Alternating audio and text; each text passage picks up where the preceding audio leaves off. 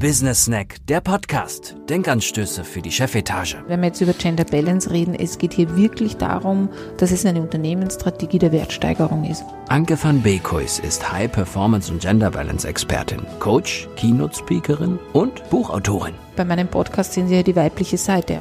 Ein Vorteil übrigens, wenn Sie sich dafür entscheiden, Sie kriegen die volle Aufmerksamkeit derzeit in Österreich und Deutschland, weil so wenige Unternehmen sich das trauen. Da gibt es nicht das einzige Rezept. Business Snack, der Podcast. Denkanstöße für die Chefetage. Freut mich, dass Sie wieder dabei sind. Jedes Mal wieder ein Vergnügen zu wissen, dass sich jemand diesen Podcast anhört. Ich hoffe, Sie hatten Spaß mit den anderen Teilen. Wenn es der erste ist, dann wünsche ich Ihnen viel Vergnügen bei meinen Snacks, die teilweise gut verdaulich sind und teilweise brauchen sie ein bisschen und sickern und könnten auch unangenehm in ihrer Gedankenwelt sein. Das könnte heute auch zutreffen, weil heute geht es um eine Studie, die wir 2018 im November 2018 präsentiert haben. Wir heißt also mein Team. Wir haben uns 2018 dazu entschieden, eine Studie zu machen, weil uns aufgefallen ist, dass immer mehr Unternehmen sich beklagen, dass sie keine weiblichen High Potentials kriegen, dass die nicht zu ihnen ins Unternehmen kommen wollen oder auch sie es einfach nicht am Markt gibt. Gerade wenn es um das Thema Gender Balance geht, ist das immer die große Ausrede von Organisationen. Es gibt zu wenig Frauen in der Technik, es gibt zu wenig Frauen hier und da, also vollkommen egal, sie gibt es zu wenig.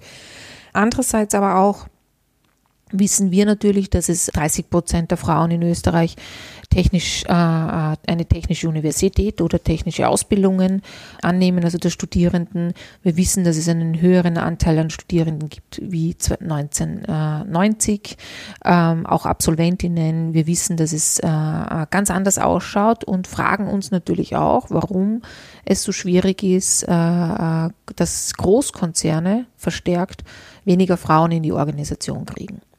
Ja, dieses, diese Studie, die folgendermaßen heißt, die weibliche Führungskraft von morgen, was erwarten sich 20 bis 29-jährige High Potentials von Unternehmen in der Zukunft? Ein bisschen komplex, aber es geht quasi um wirkliche zukünftige weibliche Führungskräfte.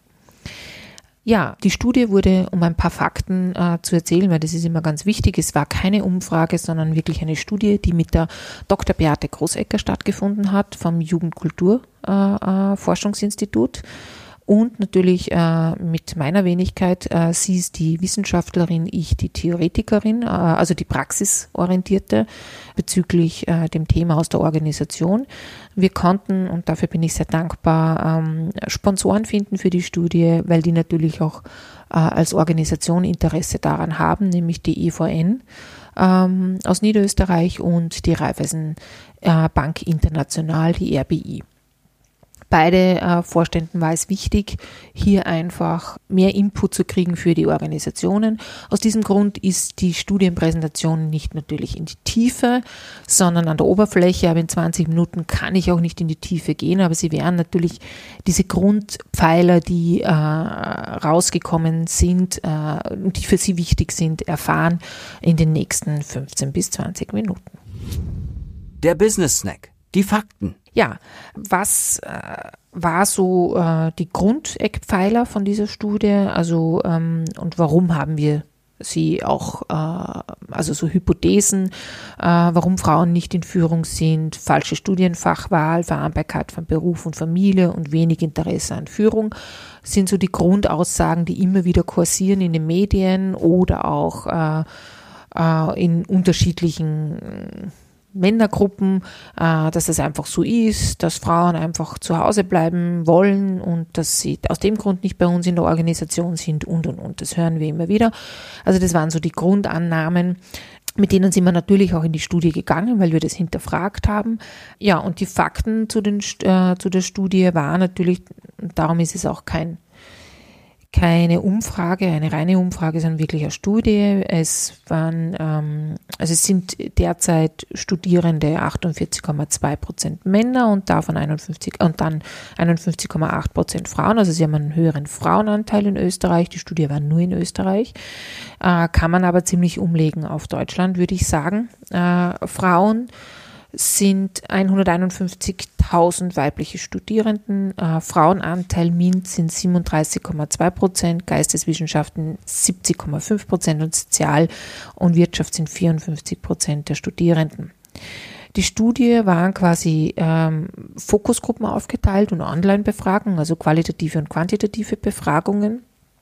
Das waren rund 500 Frauen in der Online-Befragung und rund äh, 40 Frauen bei, der, bei den Fokusgruppen, ähm, die wir befragt haben. Die Fokusgruppen haben stattgefunden, zwei in Wien, in Linz und in Innsbruck. Warum? Weil wir uns dort die Studienfächer angeschaut haben und gesehen haben, dass dort einfach auch äh, einerseits technische Unternehmen sind, sehr verstärkt und andererseits auch Studienrichtungen, die in die Richtung gehen.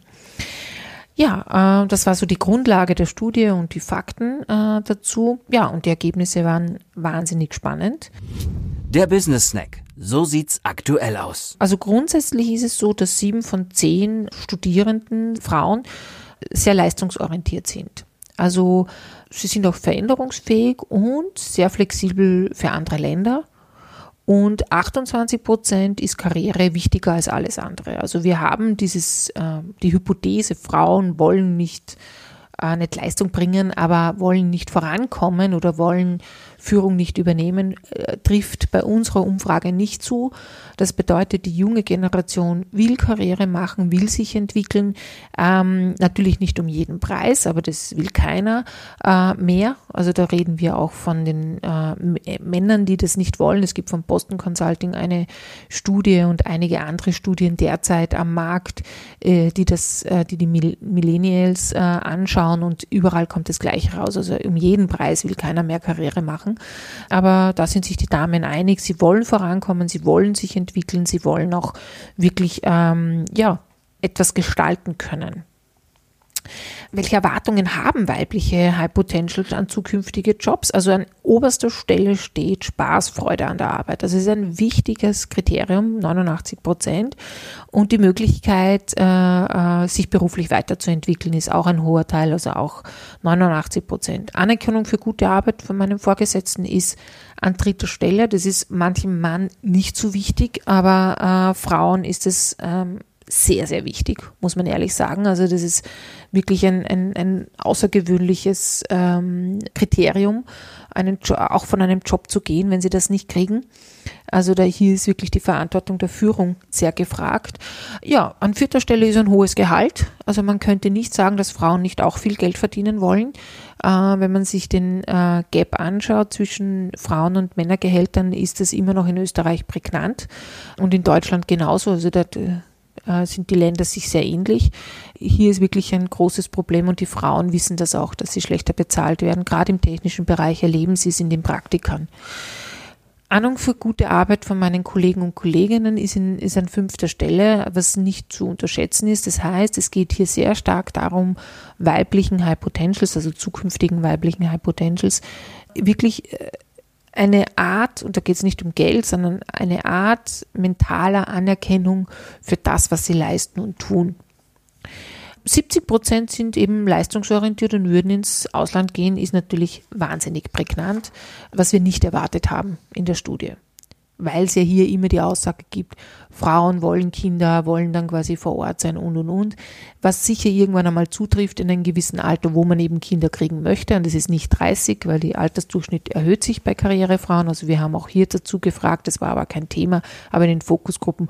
Und viele können sich vorstellen, dass sie erst später Kinder kriegen, was ja in der heutigen Zeit kein Thema mehr ist.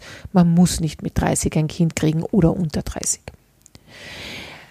ganz, ganz spannend war in dieser Studie und es ist wirklich äh, prägnant gewesen, der Unterschied zwischen, äh, also diese Definition von Erfolg im Beruf. Also da war es gerade in den Fokusgruppen, ich war bei, bei zwei direkt dabei, war es ungewöhnlich äh, ja, große Diskussion über harte Währung, Status und weiche Währung, äh, Selbstverwirklichung ähm, in Bezug auf, äh, auf Erfolg im Beruf. Also die Damen äh, schätzen nicht dieses Statusthema, also Chefin sein, hohes Gehalt.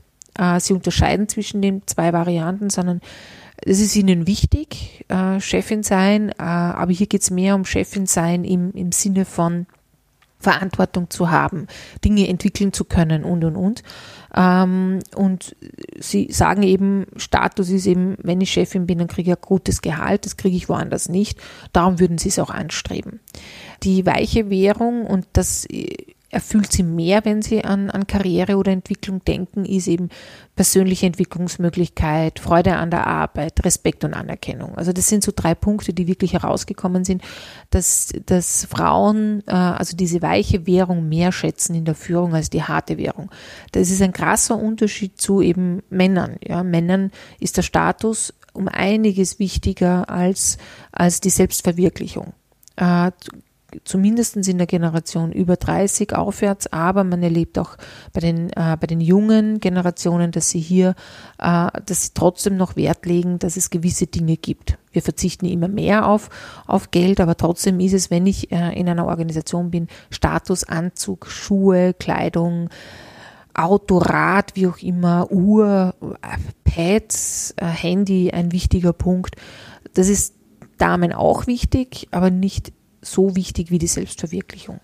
Der Business Snack. Jetzt mal ehrlich. Grundsätzlich ist aber, und das war das Spannende, das ist auch ein spannender Punkt von ein paar, die wir nicht vermutet hätten bei der Studie, ist der Punkt Karriere als Negativbild. Also dieses Bild, das, das, äh, das vermittelt wird von einer Frau, die Karriere macht, ist derzeit nicht das Beste am Markt. Das wissen wir. Es gibt zu wenige Role Models, die Kinder haben in Vorstandspositionen. Es gibt zu wenig Role Models, die entspannt sind in Vorstandspositionen. Ähm, und äh, das sehen die Frauen genauso. Also sie sehen die Karrierefrau und jetzt halten sie sich fest, wenn sie eine Frau sind und, und Karriere machen und äh, ich bin 42 und neben mir saßen äh, äh, Frauen von der ERB und von der EVN, die äh, ein bisschen älter oder gleiches Alter hatten und die haben geschluckt, wie sie das gehört haben von den Fokusgruppen.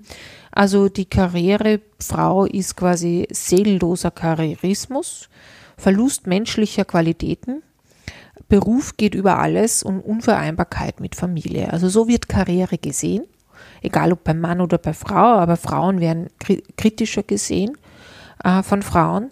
Und das einzige Positive, was bei Karriere gesehen wird, ist der soziale Aufstieg. Also das ist das Einzige, was spannend ist und das aber verstärkt von Frauen mit, mit Migrationshintergrund. Also wir haben ja durchmischt, wir haben ja auf Vielfalt geschaut bei der Befragung, aber das war äh, prägnant. Es wurde wenig bis gar nichts gefunden, was äh, positiv ist an Karriere also, also an diesem Karrierebild. Ganz witzig war auch, wie, äh, das ist immer der Vorteil bei Fokusgruppen, man kann dazwischen Fragen stellen und die Wissenschaftlerin hat äh, eine Frage gestellt wie, ähm, ja, und wie sehen Sie so eine Karrierefrau? Also wie, welches Bild haben Sie da im Kopf? Und äh, das war die nächste Überraschung, weil wir das nicht vermutet haben, dass 20 bis 29-Jährige dieses Bild im Kopf haben.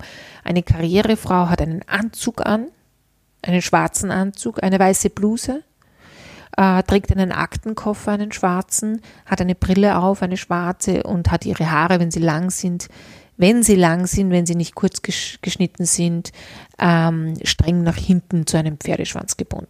So, wahnsinnig spannend.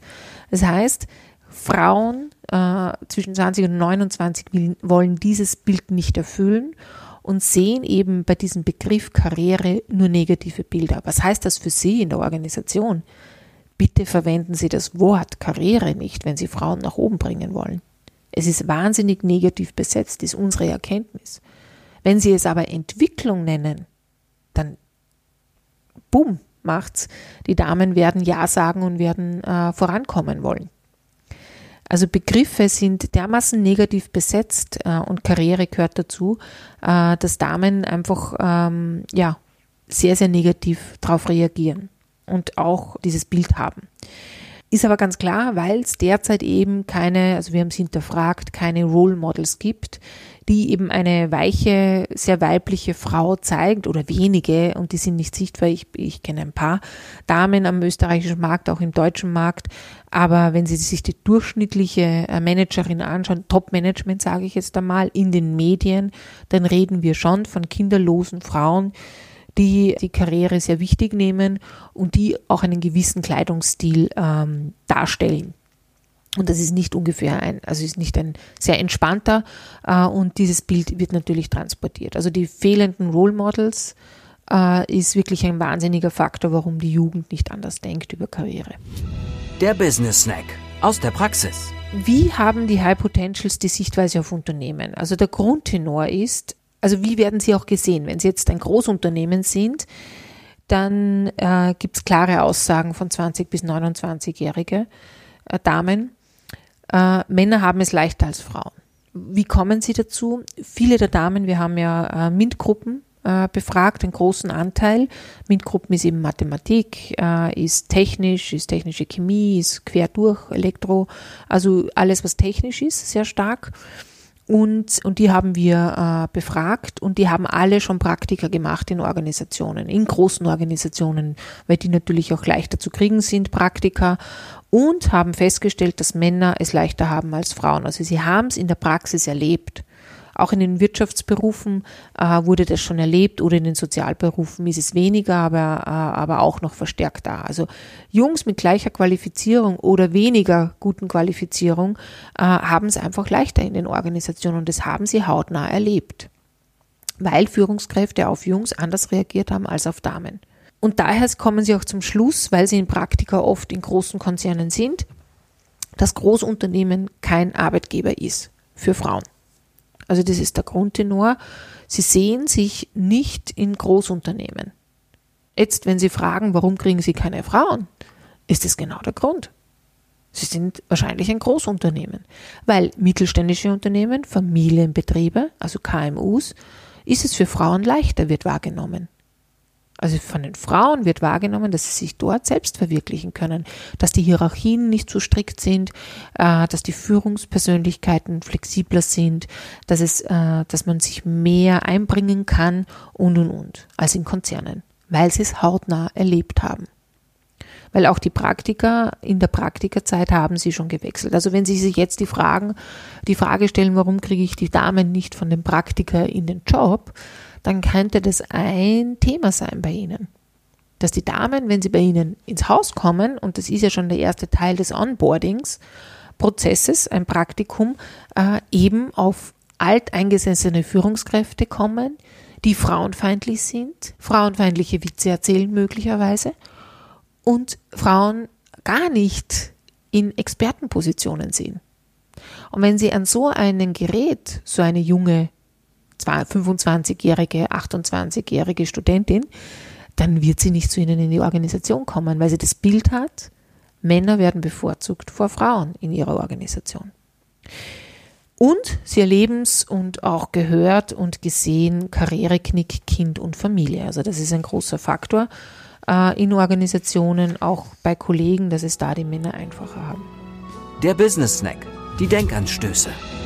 86 Prozent der Befragten wollen Beruf und Familie vereinbaren, muss man ganz klar sagen. Also die wollen schaffen, aber 50 Prozent der Befragten wissen auch, dass beides zusammen nicht geht. In Österreich und in Deutschland ist da ähnlich, äh, weil auch hier die Kinderbetreuung nicht stimmt. Also klar ist, dass die Qual der Wahl, entweder Karriere oder Familie, die Damen haben und dass sie es klar sehen, dass es hier wenig Flexibilität in der Arbeitszeitgestaltung gibt in den Organisationen, Defizite gibt in der Kinderbetreuung, dass die soziale Erwartung an die Frauen ist, Mutter zu sein und zu Hause zu sein, also von unserer Gesellschaft, und dass die Tatsache ist, dass Männer mehr verdienen als Frauen, die Frau zu Hause bleibt. Also es waren die ersten vier Kriterien, äh, die größten Hindernisse für junge weibliche High Potentials. Und was äh, quasi würde sie unterstützen auch. Also und die Damen haben durchgängig gesagt, sie bräuchten Vorbilder. Also sie brauchen Frauen, wo sie sehen, dass es funktioniert. Sonst glauben sie es nicht oder können es auch nicht wiederholen. Also Frauen, die darüber sprechen, wie sie Kind und Beruf vereinbaren, ist unglaublich wichtig. Aber auch Männer, die das erzählen, ist den Frauen wichtig, weil sie eben sehen, dass nur nicht, dass nicht nur die Frau in der Verpflichtung ist, äh, das Kind zu erziehen. Zusätzlich wäre es auch noch hilfreich, wenn Karriere mit Kind möglich ist in Organisationen, also wenn hier äh, auf Flexibilität geachtet wird, wenn hier auf ein gutes Auszeitmanagement geachtet wird, wenn eben äh, Kind kein Karriereknick ist. Und da reicht es nicht, muss man jetzt ganz ehrlich sagen, ein familienfreundlicher Betrieb zu sein, sondern hier müssen ganz gezielt Prozesse eingeführt werden, die ein neues Verhaltensweise aufzeigt. Es ist auch den Frauen nicht wichtig, Teilzeit zu arbeiten an den zukünftigen Jungen. Sie wollen ihre Leistung bringen. Sie wollen nur, dass es so flexibel wie möglich ist, dass man die Kinder ähm, auch wirklich äh, noch überleben sieht, ja, oder leben sieht. Keine Frau will quasi ihr Kind abgeben und, äh, und nicht äh, die Dinge erleben. Ein, zwei Damen hatten bei der Befragung schon ein Kind während der Studienzeit und haben hier wirklich Defizite aufgezeigt, die sie jetzt schon erleben. Und das wurde auch heiß diskutiert. Also was wollen eigentlich weibliche High Potentials? Also was ist das äh, Fazit äh, äh, quasi in, in dem Bereich, äh, dass sie zu ihnen kommen oder bei ihnen bleiben, ist sinnbringende Projekte. Flexibilität in der Arbeit, Lob und Anerkennung, Verantwortung, Entwicklungsmöglichkeit, Aufstiegsmöglichkeit, Trainierprogramme und Kinderbetreuung. Oder zumindest eine Möglichkeit einer Kinderbetreuung, die geschafft, geschaffen wird. Der Business Snack. Was ist zu tun? Was muss ein Unternehmen bieten, damit weibliche High Potentials dort arbeiten wollen? Gute Bezahlung, gutes Gehalt. Punkt 1, 82 Prozent. Flexible Arbeitszeitgestaltung, nicht nur wenn man Kinder hat, sondern grundsätzlich 65 Prozent. Work-Life-Balance, 58 Prozent gute Aufstiegschancen 53 Prozent und Arbeitsplatz in der Nähe ist ein wichtiges Kriterium 44 Prozent. Aber immer noch ist aber unter 50 Prozent und wir haben uns meist auf die konzentriert über 50 Prozent, weil das wirklich die Knackpunkte sind. Wir haben auch noch gefragt, und das ist nicht uninteressant, äh, die Erwartungshaltung an die Führungskraft.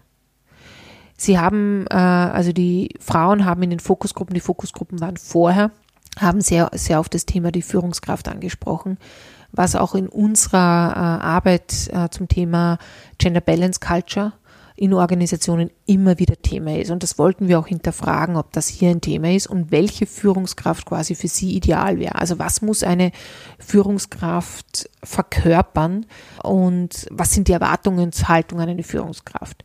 Jetzt muss man dazu sagen, dass es hier sehr oft in der Studie weibliche Komponenten der Führungskraft erwähnt wird, aber darauf gehe ich noch ein. Aber ein wichtiger Punkt ist, die Führungskraft muss flexible Arbeitszeiten gestalten. Die Führungskraft sollte Unterstützung bei der Vereinbarkeit von Beruf und Familie bieten. Zweiter Stelle. Also die Punkte sind sehr, sehr eng aneinandergereiht, also 74 Prozent, 73 Prozent. Weiterentwicklung fördern, 70 Prozent. Qualifikationen weiterentwickeln lassen, 63 Prozent und offene Kommunikation. Die offene Kommunikation ist sehr wichtig und da reden wir jetzt, welche Verhaltensweisen sollte quasi ähm, die Führungskraft an den Tag legen, war ganz, ganz spannend. Es geht den Frauen sehr darum, dass die Männer, wir haben ja quasi, äh, das habe ich Ihnen ja schon äh, in einem anderen Podcast erzählt, die Unterschiede zwischen Männern und Frauen. Und ganz, ganz wichtig ist, rosa und blau ist das Thema übrigens, wenn Sie nachhören wollen, ähm, welches Verhalten wünschen sich weibliche High Potentials, ja. Und wir haben diese Kriterien, diese Unterschiede von Mann und Frau quasi angegeben. Es waren so zehn Punkte und die Frauen sagen äh, die Führungskraft, also drei davon haben sie ausgewählt der weiblichen Verhaltensweisen und zwei äh, von den äh, männlichen Verhaltensweisen. Also sie wünschen sich kommunikativen, eine kommunikative, kollegiale und empathische Führungskraft. Es ist ja nicht immer gegeben, muss man ehrlich sagen, bei den männlichen Führungskräften. Und die Führungskraft sollte durchsetzungsfähig sein und entschlossen sein. Diese fünf Hauptkriterien wurden, waren über 50 Prozent oder waren sehr hoch weniger ausgeprägt waren, überlegt und bescheiden zu sein als Führungskraft, also bescheiden nur 18 Prozent und machtbewusst nur 8 Prozent. Also machtstarke ähm, Führungskräfte und bescheidene Führungskräfte werden nicht gewünscht. Risikobereite auch nicht, ist ihnen zu gefährlich, also sind 22 Prozent. Aber überlegte und sachliche sind ihnen schon wichtig, das ist 50 und 53 Prozent. Also die Frauen wünschen sich eher, wenn man es äh, runterbricht, sehr simpel runterbricht, äh, aber da liegen sehr viele Hintergründe dahinter bei der Studie, einen weiblichen Führungsstil. Der Business Snack. To-Dos. Ja, was heißt das jetzt für Sie als Organisation? Ein wichtiges Fazit. Wenn Sie die zukünftigen High Potential, und jetzt müssen Sie sich überlegen, 51 Prozent der Bevölkerung ist weiblich, äh, die Studienabgängerinnen sind ein hoher Anteil äh, weiblich, also besser ausgebildet, weil sie meistens ein Doppelstudium haben oder nebenbei noch einiges machen als Männer. Also wenn Sie diese ähm, Gruppe generieren wollen für Ihre Organisation und Ausreden, die Sie bis jetzt hatten, nicht mehr gelten lassen, dann wäre es gut, wenn Sie sich äh, einerseits Ihre Führungskräfte anschauen. Welches Führungsverhalten legen, Sie dir, äh, legen die an den Tag? Andererseits sich anschauen, wie gehen sie mit Praktika um? Wo sind diese äh, Personen, die Praktika haben? Äh, bei welchen Führungskräften? Andererseits sich anschauen, äh, eben die Führungskultur, wie verhalten sich Führungskräfte, welche Denke haben sie über Gender Balance und sich auch natürlich ihre Prozesse anschauen. Welche Rahmenbedingungen schaffen sie, dass Vereinbarkeit und Beruf möglich ist? also Vereinbarkeit Kind und äh, Karriere möglich ist und welche Role Models haben Sie, dass die jungen Damen anspricht, also welches Employer Branding setzen Sie ein und ja, wie gehen Sie mit Entwicklung um in der Organisation? Also gibt es Entwicklung, werden Potenziale gefördert, gibt es offene äh, Recruiting-Prozesse und und und. Gibt es noch mehrere Faktoren. Also das ist so das Fazit von heute zu diesem Podcast der natürlich sehr faktenorientiert ist, aber es ist ganz spannend, weil ich immer wieder gefragt werde, äh, mehr Einblick in die Studie zu kriegen. Das eine ist, Sie können sie natürlich schriftlich anfordern bei uns unter www.bquiz.at, wenn Sie wollen. Da kriegen Sie quasi das Ganze, was ich Ihnen jetzt erzählt habe, schriftlich, nur mit diesen Zwischentönen nicht. Da habe, habe ich auch diesen Podcast besprochen. Ja, und wenn Sie natürlich noch über diese Unterschiede ähm, mehr wissen wollen, gibt es andere Podcasts, wo Sie nachhören können, eben zu Gender Balance, Cash, äh, Cashflow, durch Helden und Heldinnen gibt es noch. Ähm, wir haben auch noch das Thema Mama und Papa, ähm, der Sozialisierung, wie Verhaltensweisen entstehen. Also hören Sie einfach rein. Ich hoffe, es hat Ihnen Spaß gemacht, äh, wieder zuzuhören.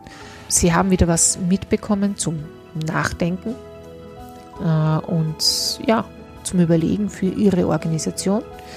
In diesem Sinne wünsche ich Ihnen viel Spaß bei der Umsetzung oder beim Nachdenken und wir hören uns wieder. Auf Wiederhören. Business Snack, der Podcast. Denkanstöße für die Chefetage. Mit Anke van Beekhuis blicken Sie auch in Ihr neues Buch Wettbewerbsvorteil Gender Balance, wie Unternehmen durch Geschlechterausgewogenheit erfolgreicher wirtschaften.